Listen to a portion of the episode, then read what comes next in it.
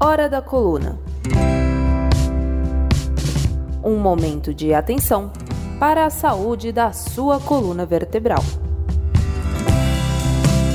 Olá, bem-vindo à Hora da Coluna. Já estamos a postos com o neurocirurgião Dr. Alexandre Elias, que quem nos acompanha por aqui sabe que há mais de 20 anos atua com o tratamento das doenças da coluna.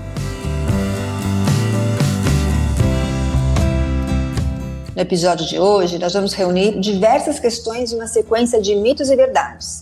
Vamos lá, doutor Alexandre? Vamos sim, Érica. Feliz em participar de mais uma hora da coluna para tirarmos as dúvidas dos nossos ouvintes. É isso aí.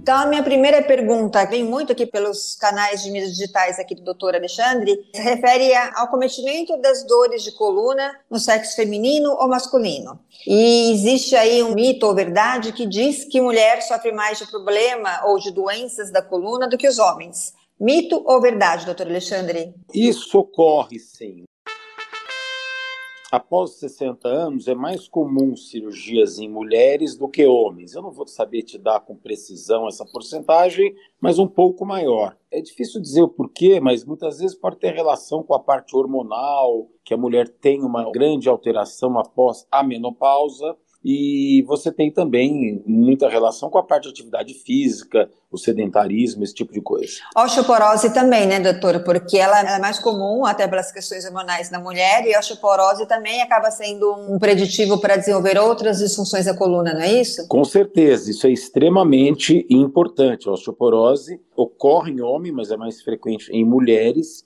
e isso pode acarretar vários problemas, alguns deles bem sérios na coluna.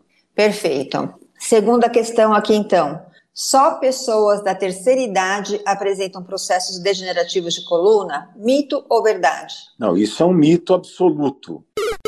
O processo degenerativo, que é o envelhecimento da coluna, ele ocorre em todos nós após 30 anos de idade, por exemplo às vezes até antes. Depende muito da carga genética do indivíduo, se ele vai ter mais ou menos alterações e de forma mais precoce ou mais tardia. O importante não é você ter uma ressonância sem nenhuma alteração degenerativa, ou seja, nenhum disco envelhecido, nenhum bico de papagaio, nenhuma alteração. O importante é que caso você as tenha, por conta que você já viveu um pouco mais, elas não te causem sintomas, não te causem dor. Então, tem vários pacientes com hérnia de disco que são totalmente assintomáticos, nem sabe que tem essas hérnias, enquanto outros, com o mesmo exame de imagem, muitas vezes são submetidos até a tratamento cirúrgico, porque além de ter um quadro clínico bem exuberante, é um quadro clínico que não tem melhora com o tratamento clínico, com o tratamento conservador. Então, a imagem em si acontece em todo mundo, porém, a doença só em quem tem sintoma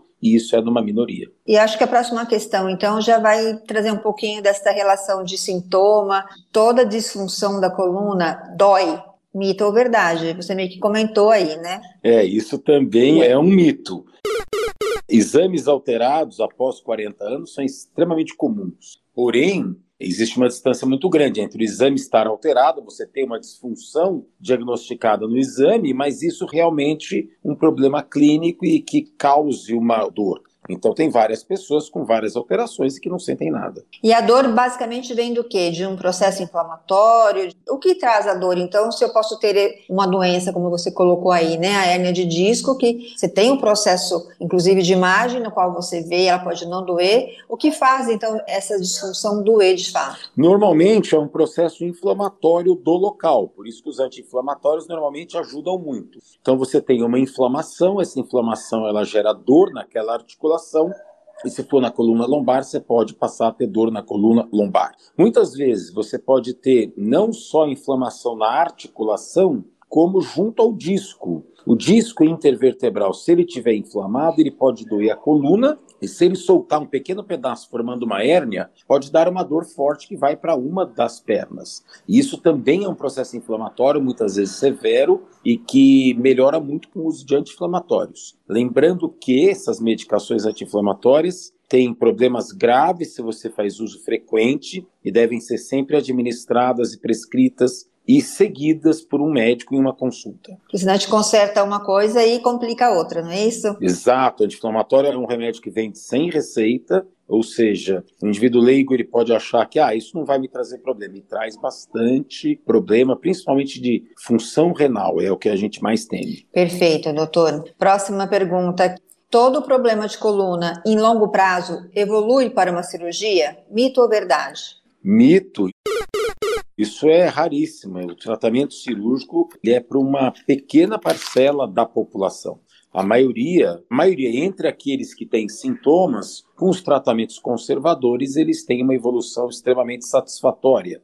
Muitas vezes você pode não ficar com a dor zerada, mas é uma dor que você vive bem, que não há necessidade de pensar em cirurgia. Os que não melhoram, têm uma dor muito importante ou alguma alteração neurológica, por exemplo, o meu pé está fraco, o meu braço está fraco, eu tenho uma fraqueza. Essas pessoas que têm essas alterações ou dores, a qualidade de vida está muito ruim, essas sim muitas vezes são alvo do tratamento cirúrgico. Perfeito. Uma pergunta bastante comum também relacionado à cirurgia. Toda cirurgia de coluna deixa alguma sequela? Mito ou verdade? Não, isso é um mito.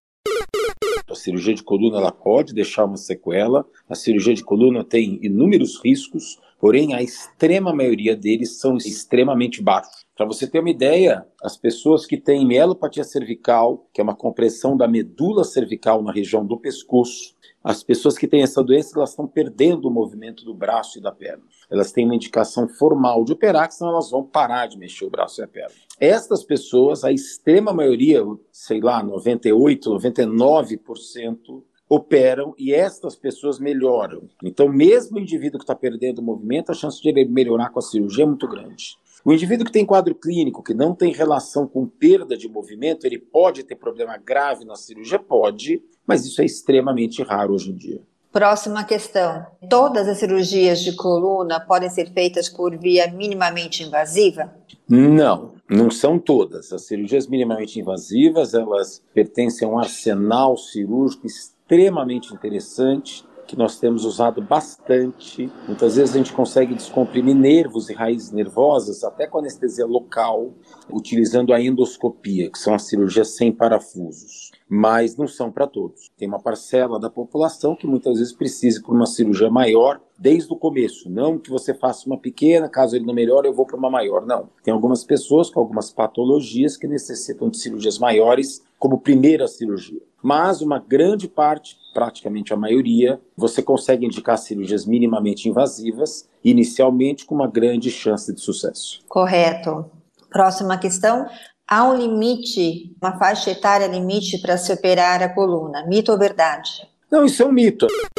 Cirurgias minimamente invasivas, principalmente as endoscópicas, vêm confirmar esse fato. Nós operamos hoje facilmente pessoas de 80, 85 anos, sem nenhum problema maior, porque são cirurgias pequenas. O que, que faz uma cirurgia ser grande? É o tanto que você tem o risco de ter de sangramento. Como as cirurgias endoscópicas usam aberturas no corpo extremamente pequenas, em geral é uma só, você tem um sangramento infinitamente pequeno. Isso traz uma repercussão para o corpo daquele indivíduo extremamente baixa. Ou seja, até pessoas bem idosas podem colher benefícios grandes com essas cirurgias minimamente invasivas. Uma outra questão aqui: cirurgia de coluna exige repouso.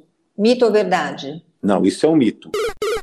A extrema maioria das cirurgias hoje, isso só não ocorre em alguns casos, se você teve algum problema, mas a extrema maioria dos casos nós liberamos para deambular no mesmo dia ou no dia seguinte. Mesmo cirurgias maiores, que envolvem a colocação de parafuso e que, graças a Deus, hoje estão cada vez mais raras. Porque o corpo humano, se ele ficar na cama, isso é um problema. Você tem um risco maior de ter complicações clínicas. Quais são elas? Eu posso, se eu ficar na cama, eu posso ter mais pneumonia, eu posso ter mais trombose nas veias, eu posso ter mais embolia no pulmão, que são coisas extremamente graves e que o repouso na cama facilita de aparecer. Então, é muito importante que o indivíduo tenha uma movimentação precoce, que ele saia da cama de forma precoce, e é isso que ocorre na extrema maioria das cirurgias. Só quando você tem uma patologia mais grave ou algum problema é que você pede para o paciente ficar um pouco mais acamado. Mas isso é muito difícil. É muito raro. E aqui uma última questão que não é bem um mito ou verdade, mas um esclarecimento. Sobrecarga e sobrepeso é a mesma coisa e elas se refletem da mesma forma quando a gente fala de impacto da coluna? Não. O sobrepeso é você ter um peso corpóreo acima do que seria o esperado. Então eu deveria pesar 70 quilos, eu peso 90 e eu tenho um sobrepeso. E isso pode sobrecarregar a coluna, ou seja, eu posso levar a coluna a ser exigida mais do que ela deveria. Então, isso é uma sobrecarga.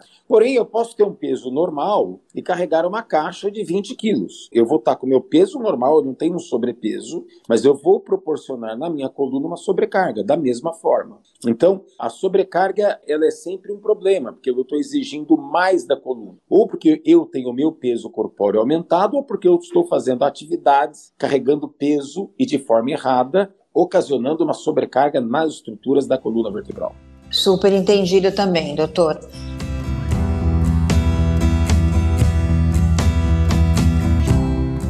Chegamos ao fim, então, eram essas questões. São questões são bastante comuns que chegam aqui nos seus canais. Parecem simples, mas elas impactam bastante aqui no dia a dia e fazem, inclusive, que muita gente às vezes tome até é, um direcionamento diferente do seu tratamento e que possa comprometer ainda mais a sua saúde. Quando nós comentamos aqui sobre medo de cirurgia, aí tem um receio em relação a operar ou não e acaba não operando, ou toma medicação em excesso, ou acho que porque não dói não tem problema. Enfim, a gente falou um pouquinho de tudo aqui que a gente costuma ouvir bastante nos seus canais e acredito que tenha sido elucidador aqui para as pessoas poderem se conscientizar um pouquinho mais desse dia a dia envolvendo aqui as questões da coluna. Agradeço muito novamente o seu tempo, doutor, para a gente bater esse papinho aqui de uma forma bem dinâmica. Eu que agradeço, Eu que e... agradeço Érica. Sim. São temas bem recorrentes e, como a gente sempre disse, você sempre procura um médico para te auxiliar no, no diagnóstico e, e, no tratamento. Isso inclui problemas de coluna ou qualquer outro problema de coluna, de saúde. E, eventualmente, ouça também sempre segunda, terceira opiniões, que é sempre salutar, é sempre enriquecedor e ajuda o paciente a escolher o seu tratamento. Com certeza. É bem importante a gente ter certeza do diagnóstico que a gente tem, do tratamento que a gente vai poder adotar ali e, e mais uma opinião nos ajuda a definir esses processos. E consultar também canais né, com boas informações, informações sérias, corretas, éticas, bem embasadas cientificamente, como são os canais aqui do Dr. Alexandre Elias. Então a gente tem o site, né, doutoralexandreelias.com.br. A partir dali, como sempre, anunciamos aqui o canal do YouTube YouTube, o Instagram e o Facebook, onde diariamente o doutor coloca novas pílulas de informação e onde a gente pode aprender sempre um pouquinho mais de como cuidar da nossa coluna. Então, muito obrigada a todos que nos acompanharam até aqui e até o próximo Hora da Coluna. Tchau, tchau. Hora da Coluna. Um momento de atenção para a saúde da sua coluna vertebral.